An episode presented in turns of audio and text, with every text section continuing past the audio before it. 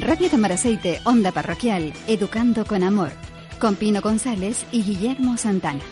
Los martes a las 6 de la tarde y los jueves a las 10 de la noche.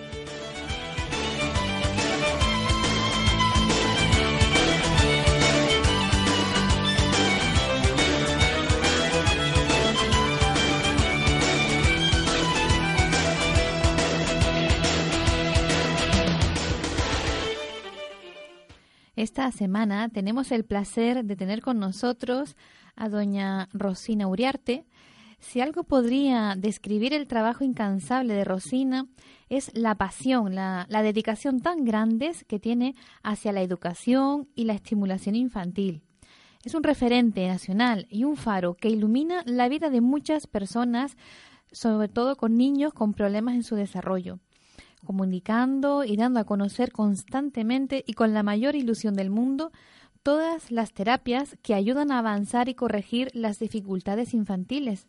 Sin duda, muchos de vosotros la conocerán y también a sus blogs, que son varios, eh, Estimulación Temprana y Desarrollo Infantil, también el CBET, CBET Brisbane y Terapias Alternativas para el Desarrollo Infantil. Eh, también eh, colabora en famosos blogs también del mundo de la estimulación. Es directora del Centro Bilingüe de Estimulación Temprana Brisbane. Ahora me contarás, Rosina, si digo Brisbane o Brisbane o como, lo dice. en Castrurdiales es máster de Neuropsicología y Educación, licenciada en Filosofía y Letras y diplomada en Educación Infantil.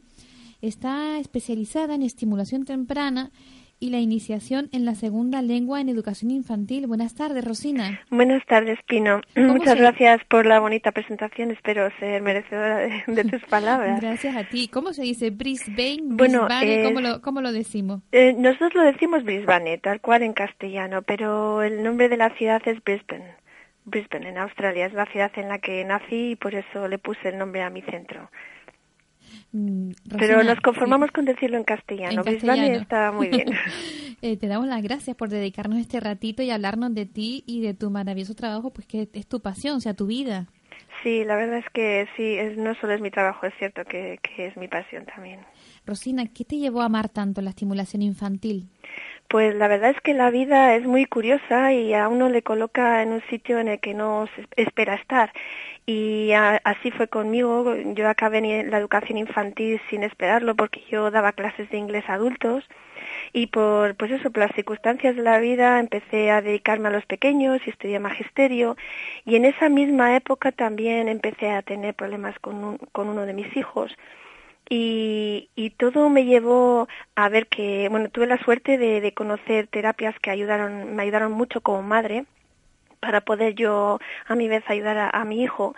Y, y, me di cuenta de que estas terapias tenían mucho que ver con lo que yo estaba haciendo en mi trabajo, porque yo en mi trabajo en educación infantil utilizaba la estimulación temprana y me di cuenta que al final tanto la estimulación temprana como todas las terapias de organización neurológica que pretenden apoyar al niño en su desarrollo tienen en común precisamente eso, una cuestión básica que es el desarrollo infantil. Entonces, conociendo el desarrollo infantil, no solamente vamos a hacer un mejor trabajo los que nos dedicamos a la educación infantil, sino que podemos conocer cómo apoyar ese desarrollo cuando, cuando no existen problemas, porque es bueno apoyar el desarrollo en los niños llamados sanos, eh, pero sobre todo cuando hay niños que tienen necesidades concretas especiales, pues es, es muy bueno, es necesario conocer el desarrollo infantil para poder apoyarlo y ayudarles en la medida que sea posible. Sin duda te habrá aportado muchísimas gratificaciones en tu trayecto profesional. Mucho, mucho. Primero, satisfacción como madre es, la mayor satisfacción que he tenido en la vida, desde luego el poder ayudar a mi hijo. Y después, pues eh, Internet ha sido muy generoso conmigo y me ha dado la oportunidad también de difundir información y llegar a otros padres y pues ayudarles también de alguna forma indirectamente, ¿no? A que ellos también puedan lograr eh, pues solucionar muchos de los problemas que tengan en sus hijos y después pues bueno lo que es trabajar también en la educación infantil con niños que no tienen problemas también es muy muy gratificante porque trabajar con niños pequeños lo, lo es ¿Qué le, ¿Qué le dirías Rosina a unos padres que estén esperando un hijo? ¿Por qué, qué le dirías tú para, para que ellos entendiesen la importancia de la estimulación temprana? Sí, la estimulación temprana la verdad es que es importante. No es necesaria porque eh, lo que es necesario para un niño es tener el cariño de sus padres y los cuidados que todos los padres normalmente brindan a sus hijos. Eh, la estimulación temprana no es necesaria, pero es un regalo eh, pues inmenso y, que no tiene comparación ¿no? con ningún otro regalo que podamos hacerle a nuestros hijos, aparte de lo que decía, ¿no? de cuidarles y de, amarles. Eh, la estimulación temprana es acompañarles en el desarrollo y jugar con ellos de una manera diferente a la que jugamos habitualmente, aunque, aunque muchas cosas son muy parecidas a lo que han hecho los padres toda la vida, es ser conscientes de la importancia de estos primeros años, son los años en los que se crean las bases de todo lo que va, lo que va a ser esa personita, ¿no? Como, como persona, como joven, como adulto, eh, y, las bases se sientan en estos primeros años. Entonces, todas nuestras capacidades, capacidades que nosotros tengamos para relacionarnos, para controlar nuestras emociones, para aprender y tener éxito escolar y después en el trabajo, todas esas bases, eh, eh, las, los pilares de esa, de esa construcción, si, si lo comparamos con, una, con un edificio, se sientan en los primeros años de vida. Desde el momento de la concepción, debemos darle importancia al, al embarazo, a la gestación, al parto, al primer año de vida sobre todo y después pues bueno lo que son los primeros tres años o los primeros seis años de vida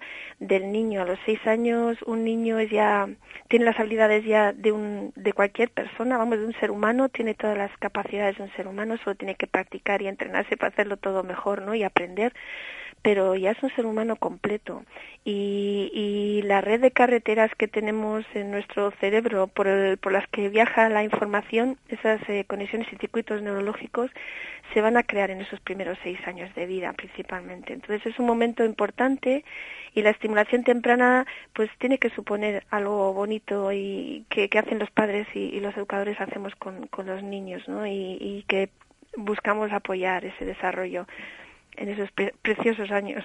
O sea, los padres deberían eh, formarse ya no solo mm, con la intuición, que en la mayoría de los casos es, buena, ¿no? Sino formarse en, terapias, en técnicas que, que ya están probadas y conocidas para ayudar a sus hijos, ¿no? Pues sí, mira, lo, lo que has dicho es, es, lo más importante. Yo creo que primero los padres tenemos que informarnos. Mira, teniendo información los padres podemos elegir y, decidir lo que creemos que es mejor para nuestros hijos. Y unos padres pueden decidir que quieren hacer mm, programas de estimulación temprana y otros pueden decidir que no que no es lo pues que no, no, les interesa. Pero para poder tomar una decisión sobre lo que es mejor para nuestros hijos tenemos primero que tener la información y así poder tomar la mejor decisión no y, y yo siempre digo más importante que, que proponernos un programa de estimulación temprana es conocer el desarrollo infantil lo suficiente para, para ser conscientes de que se está produciendo y por lo menos no limitarlo, porque por desgracia eh, no solamente no aplicamos eh, programas de estimulación temprana normalmente con los niños, sino que muchas veces por desconocimiento y, por supuesto no lo, no lo hacemos con, con ninguna intención eh, negativa, ¿no? Pero muchas veces frenamos el desarrollo del niño, lo limitamos. Y en esta sociedad es algo muy común, sobre todo en el primer año de vida, pues utilizar artilugios que frenan y, y, movilizan al niño, como son las sillitas, eh, pues los parquecitos, las tronas, los tacatacas, las tacatacas. Entonces, simplemente con que los padres fueran conscientes de la importancia del desarrollo motor en el primer año de vida, que simplemente con el hecho de que los padres pusieran a los niños en el suelo y les permitieran el libre movimiento y el libre desarrollo de, de su movimiento, que al final es, es lo que va a cablear su cerebro y va a sentar las bases de todo lo demás, incluido el desarrollo cognitivo. Simplemente sabiendo esto, creo que las cosas pues irían mucho mejor para los niños y tendrían muchas más oportunidades. Así que la estimulación temprana es, es importante y es muy bonita es algo que de lo que además disfrutamos eh, los educadores y pienso que los padres que lo hacen también, pero es muy importante eso, simplemente tener unos conocimientos básicos de lo que es el desarrollo infantil para respetarlo, acompañarlo y, y por lo menos no frenarlo, aunque no nos propongamos ya programas sofisticados de estimulación temprana. Sí, es importante, importantísimo, ¿no? El no, el no limitarlo. Eso es. Eres experta en, neurodesarrollo infantil, o sea, con la formación que tú posees y la experiencia que tienes de tanto tiempo que llevas en, este mundo, ¿qué consejos darías a los padres que tienen niños con trastornos en el desarrollo que ya a lo mejor han pasado ya años y, y qué, consejos le darías a esos padres, a lo mejor padres que no, no conocen nada de estos temas? Claro. Eh, si bien antes te decía que la estimulación temprana no es necesaria porque porque porque no lo es. Es, es. es importante y es muy beneficiosa, pero no es necesaria. Sin embargo, cuando un niño tiene unas necesidades, porque tiene un trastorno y unas dificultades en su desarrollo, ahí sí que es necesario actuar y ahí es necesario actuar cuanto antes. Claro, los padres para poder actuar tienen que tener una guía eh, en la que confíen, tienen que contar con un profesional que eso que les guíe a lo largo de esa estimulación y de esos programas en los que, persiguen apoyar ese, el desarrollo y lograr un desarrollo pleno en esos niños. Pero lo que deben saber los padres muchas veces lo que lo que yo veo todos los días hablando con los padres, lo que yo experimenté yo misma como madre, es que eh, confiamos mucho en, en, la comunidad médica y, tenemos que hacerlo, por supuesto, porque los médicos necesitamos saber que la salud de nuestros hijos es la correcta. Sin embargo, tenemos que tener en cuenta que los médicos eh, trabajan con la salud y no con el aprendizaje, por ejemplo, que es algo que luego nos preocupa. Los niños que tienen dificultades tienen luego problemas importantes en el aprendizaje escolar tampoco se ocupan de la relación, de cómo se relacionan los niños, de cómo se socializan o de cómo controlan sus emociones, de muchas otras cosas que normalmente son problemas que, se, se evidencian cuando hay un trastorno, cuando hay una dificultad en el desarrollo. Tampoco dan mucha importancia al desarrollo ese del primer año de vida, que te decía el desarrollo motor del primer año de vida, porque si el niño está saludable, pues eh, ellos ya han hecho su, su trabajo y, tienen razón. En, cada uno tiene que, enfocarse en, lo, en, lo que de lo que en lo que se ocupa, ¿no? Pero hay otros profesionales que sí que se ocupan de evaluar el desarrollo en un niño desde que nace y de acompañarlo, de reforzarlo, de cuidarlo y de darle al niño las oportunidades que él necesite para alcanzar el desarrollo que sería deseado. Y estos profesionales no son tan conocidos, pero están ahí. Es muy importante que los padres busquen, porque si buscan van a encontrar profesionales buenos que, que les ayuden y, y puedan, pues eso, sacar a sus hijos adelante en las mejores de las condiciones.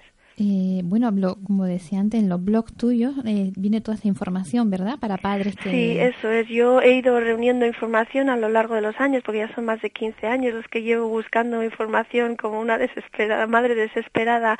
La verdad es que las madres cuando se nos mete algo entre ceja y ceja, pues no paramos, ¿no? Y, y han sido muchos años de reunir información y cuando me di cuenta de toda la información que tenía y de que podía difundirla en internet, la verdad es que no esperaba que tanta gente lo fuera a leer, pero vamos que ha sido pues eso casi un milagro mi internet no la, llega a todas partes y, sí. tu blog es, son blog de referencia nacional sí. bueno ojalá lo fuera pero bueno em, me gusta que me lo digas gracias porque pienso que así mis blogs puedan llegar a, más padres que lo puedan necesitar. Yo cuando empecé a publicar este tipo de cosas, a mí muy poquito publicado en Internet a mí muy poquito y bueno pues pues ahora cada vez hay más se está moviendo mucho ya el tema cada vez tenemos más profesionales especializados en neurodesarrollo infantil y cada vez tenemos más padres implicados y más gente blogueros y demás eh, pues que están implicados en difundir esta información y entonces esperamos llegar a más padres nuestra invitada, de, nuestra invitada de hoy es bilingüe, ¿verdad? Eh, yo soy bilingüe, sí me has preguntado si soy bilingüe, ¿verdad? Sí, sí. Sí, nací en Australia y por eso me dedico a enseñar inglés y por eso empecé pues con, con todo, fíjate, todo ha sido a raíz de eso porque eh, yo empecé en la educación infantil en un colegio trilingüe por el inglés, así que es gracias a que soy bilingüe que estoy aquí hablando contigo hoy. Ahora, ahora, bueno, como directora del, del Centro de Estimulación Temprana Brisbane, en Cantabria, pues yo la curiosidad que, me, que, que tengo es que nos, nos puedes contar cómo es un día normal para los niños en Brisbane, en un centro tan, tan especial como el tuyo. Sí, bueno, es un centro pequeñito, pero bueno, es un centro que lleva, ya 10 años funcionando y funcionando, la verdad es que bien. Eh, tenemos pues dos grupos de niños diferentes porque hay unos niños chiquitines todavía que no van al cole y estos niños vienen por las mañanas, vienen todos los días, están con nosotros tres horas, hacemos una hora de estimulación temprana En esa hora eh, pues dedicamos un ratito exclusivamente al inglés, pero también hacemos música clásica, dedicamos un ratito a las matemáticas, que puede parecer muy pretencioso, pero es algo muy sencillito porque jugamos con cantidades de objetos, que, de juguetes que tenemos. Dedicamos un ratito a hacer, a hacer psicomotricidad, que en realidad es una psicomotricidad enfocada al desarrollo motor y por eso le llamamos desarrollo neuromotor. Y en esa psicomotricidad vamos a repasar esas etapas motoras del primer año que he dicho que eran tan importantes. Además son etapas que no vuelven como el, perdón, gateo, el rodar hacia un lado hacia el otro, el arrastre. Luego también vamos a caminar de diferentes maneras, vamos a aprender a saltar. y Bueno, las órdenes se dan en inglés porque principalmente la clase se hace en inglés. Y después pues vamos a hacer eh, conocimientos enciclopédicos con los bits de inteligencia, que son imágenes, también tienen un nombre muy pretencioso, pero son imágenes que se pasan al niño son imágenes de, de cosas que no son cercanas al niño, de cosas que el niño normalmente eh, no tiene a su alrededor. Entonces, pues vemos los planetas o vemos, ahora estamos trabajando insectos, hemos trabajado escultura, trabajamos minerales, mm, cosas de este tipo. Y, y bueno, también dedicamos un retrito al arte, a, a la lectura, no sé, hacemos cositas, parecen muchas cosas, pero son actividades muy cortitas eh, y vamos muy rápido para mantener la atención del y, muy divertida, seguro. Sí, intentamos hacerlo de la manera más lúdica posible. Hace poco en un concurso de televisión salía un niño pequeño que le ponía muchísimas láminas de un pintor y el niño sabía perfectamente el nombre del cuadro. Sí. Yo cuando lo vi pues me acordé de, bueno, pues esto lo puede hacer cualquier niño, ¿no? Lo puede hacer cualquier niño. Mira, eso es lo que hacemos nosotros. Esas láminas pues podrían ser lo que te he mencionado antes de los bits de inteligencia, ¿no? Y los padres se sorprenden mucho eh, porque parece casi imposible que un niño recuerde pues tantos cuadros de, un pintor o en internet hay un vídeo de un niño que se sabe todos los presidentes de Estados Unidos y es un bebé apenas tiene pelo y piensas madre mía este niño será superdotado no algo así. Y no esto lo hacen todos los niños todos. Eh, solo tenemos que tener hacerlo con ellos como un juego hacerlo repetidamente todos los días hacerlo con ilusión y hacer una, una actividad rápida y cortita. El objetivo no es que el niño aprenda, memorice. Eh, nuestro objetivo es es, esas conexiones y circuitos neuronales de los que te he hablado antes, la red de carreteras que se va formando en el cerebro hasta los seis años de vida, más o menos. Queremos que esa red de carreteras sea lo más densa posible y queremos que las carreteras estén bien asfaltadas, que sean autopistas y no caminitos vecinales, ¿no? Y entonces por eso vamos a trabajar cosas que están, son cercanas al niño, pero también vamos a trabajar cosas que normalmente el niño no ve, como por ejemplo, pues eso, cuadros de un pintor o, o los planetas. Muchos padres me preguntan, ¿para qué necesitan los niños conocer los planetas? Y les digo, necesitan o no necesitan para nada pero eh, tú ya en casa ya tienen la manzana, el plátano, ya tienen la mesa, la silla, el perro, el gato. Nosotros vamos a hablar de, razas de perros y vamos a hablar de, cosas diferentes y de animales de la selva que no ve habitualmente y le vamos a hablar de los planetas, aunque no, no comprenda muy bien qué es, no es nuestro objetivo. Y eso, nuestro objetivo no es que memoricen. A veces podemos pensar desde fuera, vaya, tienen a los niños memorizando como loritos, ¿no? Y luego los muestran como si fueran monitos de feria eh, con todo lo que saben y no es así. Los niños aprenden facilísimamente, disfrutan porque de pequeños les interesan todos los temas, cualquier cosa que hagamos con ellos es el momento de hacerlo todo con ellos, luego más adelante ya no y cuando son pequeños disfrutan con nosotros de cualquier cosa. Si son, si son láminas de arte, pues arte, y si son minerales, pues minerales, les gusta todo. Sí, que el fin último es el, el desarrollo de las conexiones neuronales físicamente, o sea, el aumento de la masa. Eso es, mira, en la cabeza de un niño, quienes hemos tenido hijos y quienes eh, pues trabajamos con ellos, vemos como el tamaño, ¿no? Lo que cambia la cabeza de un niño desde que nace hasta que cumple los seis años. Hay un crecimiento físico, como tú has dicho, ¿no? Ese crecimiento físico se produce cuando se producen esas estructuras eh, cerebrales. Y esas estructuras se producen si usamos el cerebro. Si no lo usamos, no sería así. Los niños no nacen con un programa establecido por la naturaleza que, que dice que el cerebro tiene que crecer por sí solo el cerebro solo crece si lo, si lo usamos y si lo usamos correctamente.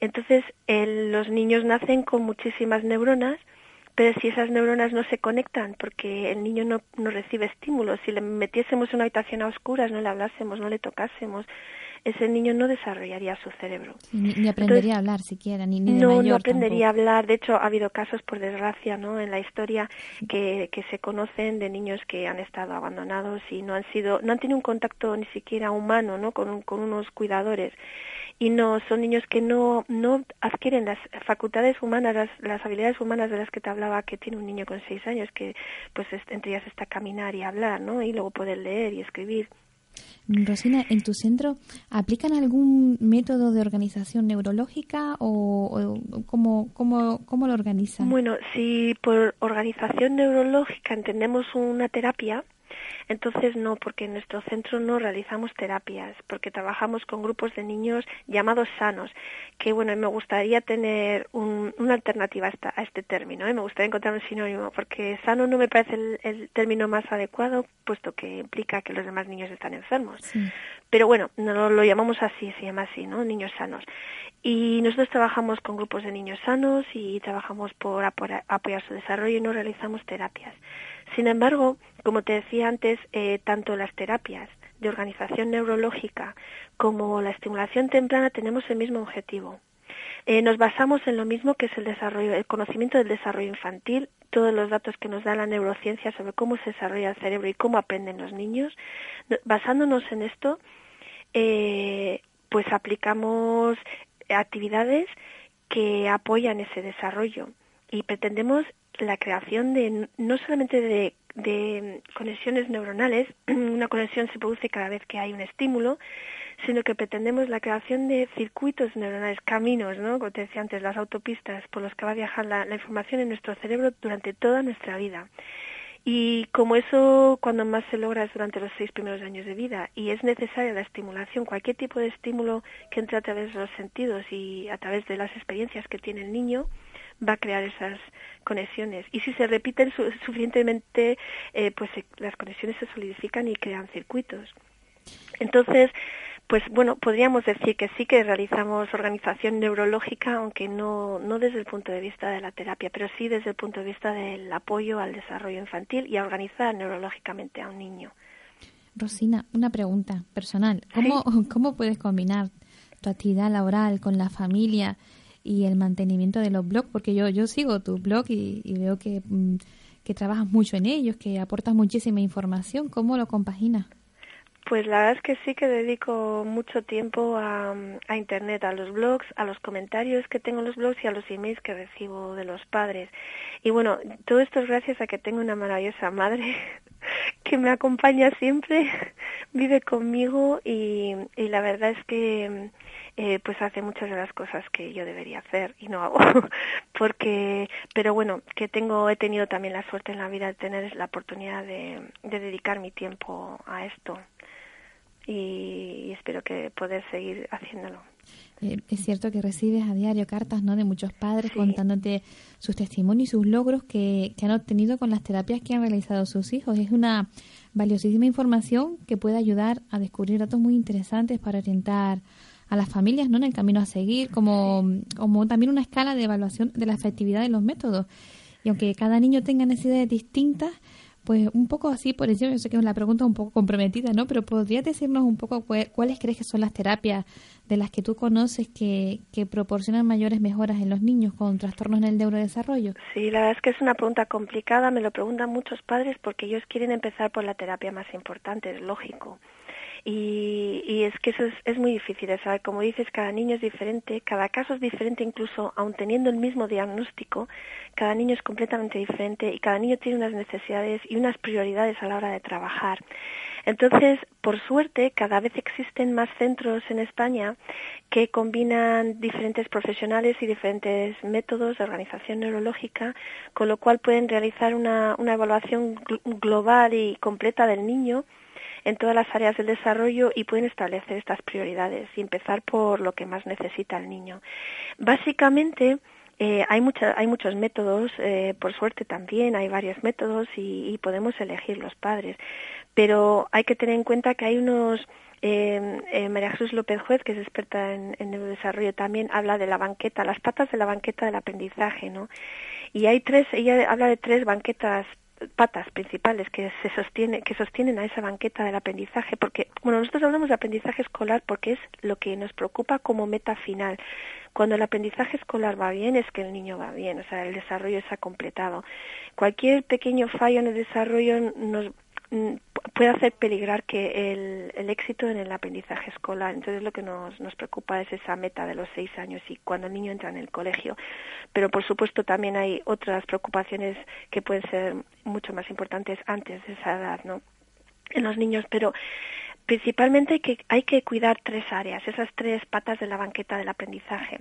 Una de ellas es el sistema visual porque funcionamos, eh, hay muchísima información que llega al cerebro a través del sistema visual y en el colegio necesitamos un sistema visual en condiciones para poder funcionar. Los médicos, como te decía antes, evalúan la salud del ojo y la agudeza visual, normalmente en la visión de lejos, pero no evalúan las funciones necesarias para poder funcionar con éxito en el colegio para poder leer, escribir y realizar todas las tareas de escolares. De esto se ocupan los profesionales de la optometría comportamental. Es muy importante que sepamos si nuestros hijos tienen problemas visuales o no. Y normalmente cuando hay una inmadurez en el sistema nervioso hay problemas visuales porque el sistema visual es uno de los últimos en madurar y es de los más eh, delicados y necesitan de una maduración anterior pues de todo el sistema motor y demás. Entonces, necesitamos saber en qué condiciones está funcionando el sistema visual de nuestros hijos. También necesitamos saber en qué condiciones está funcionando el sistema auditivo, porque si no está funcionando en condiciones adecuadas, ese niño puede tener problemas para controlar sus emociones, puede tener problemas para relacionarse y tendrá posiblemente problemas para tener éxito en el aula y problemas de atención eh, y otros posibles problemas. También es un, un, profesional de la reeducación. Hay varios métodos educativos, que esto también nos podías hablar tú, Pino, de reeducación auditiva y, y, bueno, son los profesionales que se aseguran de que el sistema auditivo esté funcionando en las condiciones ideales para que, que, todo funcione bien en el niño. Y después está el desarrollo motor, que vuelvo a insistir otra vez, en las etapas motoras del primer año de vida, esas que no vuelven durante la vida porque son etapas intermedias, pero no por ello tienen menos importancia que las etapas finales como caminar. Eh, damos mucha importancia a que el niño se siente y que camine, pero es muy importante que el niño primero haya levantado bien la cabeza, haya rodado hacia ambos lados, se haya arrastrado y haya gateado. Y se siente solito, no con nuestra ayuda, sino solo antes de caminar. Entonces, eh, evaluar el sistema motor también es muy importante para saber si el niño tiene un control bueno de su cuerpo, de la postura, y así puede prestar atención y puede realizar otras funciones. Si él no controla su cuerpo con comodidad y eficacia, no podrá desarrollar otras eh, áreas más sofisticadas y no podrá funcionar en plenas condiciones a nivel cognitivo y, en otros niveles que nos gustaría. Y después hay una cuarta pata de la banqueta de la que se está hablando mucho últimamente, que es la, el sistema biológico, ¿no? Eh, pues las condiciones en las que está funcionando el niño a nivel biológico, porque por desgracia cada vez hay más niños intoxicados por metales pesados, por medicamentos, vacunas, por el aire que respiramos, la vida que llevamos, por lo que comemos y también tienen intolerancias a alimentos y todo esto está puede estar frenando su desarrollo. Entonces también sería bueno saber si si nuestros hijos tienen algún problema ahí. Y ya, no sé si te he contestado la pregunta. Perfectamente, perfectamente, la respuesta magnífica. Y bueno, ya nos quedan un par de minutos, pero mm, ¿nos podrías contar alguna novedad en el mundo de la estimulación? Sí, pues bueno, la verdad es que novedades eh, no, te sabría decir. Yo que llevo 14 años en el mundo de la estimulación temprana, eh, nos está costando salir adelante pues en el sentido de que la gente lo conozca y lo acepte y, y los colegios lo adapten y tal, pero bueno, poco a poco las novedades son que cada vez se está aceptando más y se está conociendo más y eso es una, una gran novedad para, para mí, ¿no? Eh, nosotros nos basamos también en, estamos al día, intentamos, vamos, a estar al día con las novedades que nos ofrezca la neurociencia, ¿no? Porque es la neurociencia la que nos dice cómo se desarrolla ese cerebro, como te decía, ¿no? Y, las necesidades que tiene el niño a la hora de aprender de una forma eficaz. Así que bueno, estamos, intentamos estar atentos a, las novedades ahí pero como te decía lo más importante a tener en cuenta son es, eso que son los primeros años los más importantes de la vida a la hora de establecer esas, esos circuitos neuronales que vamos a utilizar ya para siempre. aunque por suerte los científicos nos dicen que el cerebro es plástico toda la vida, cosa que no sabíamos antes, pero la plasticidad cerebral, esa, esa, esa oportunidad de moldear el cerebro y de crear nuevas estructuras físicas, como decías antes, ¿no?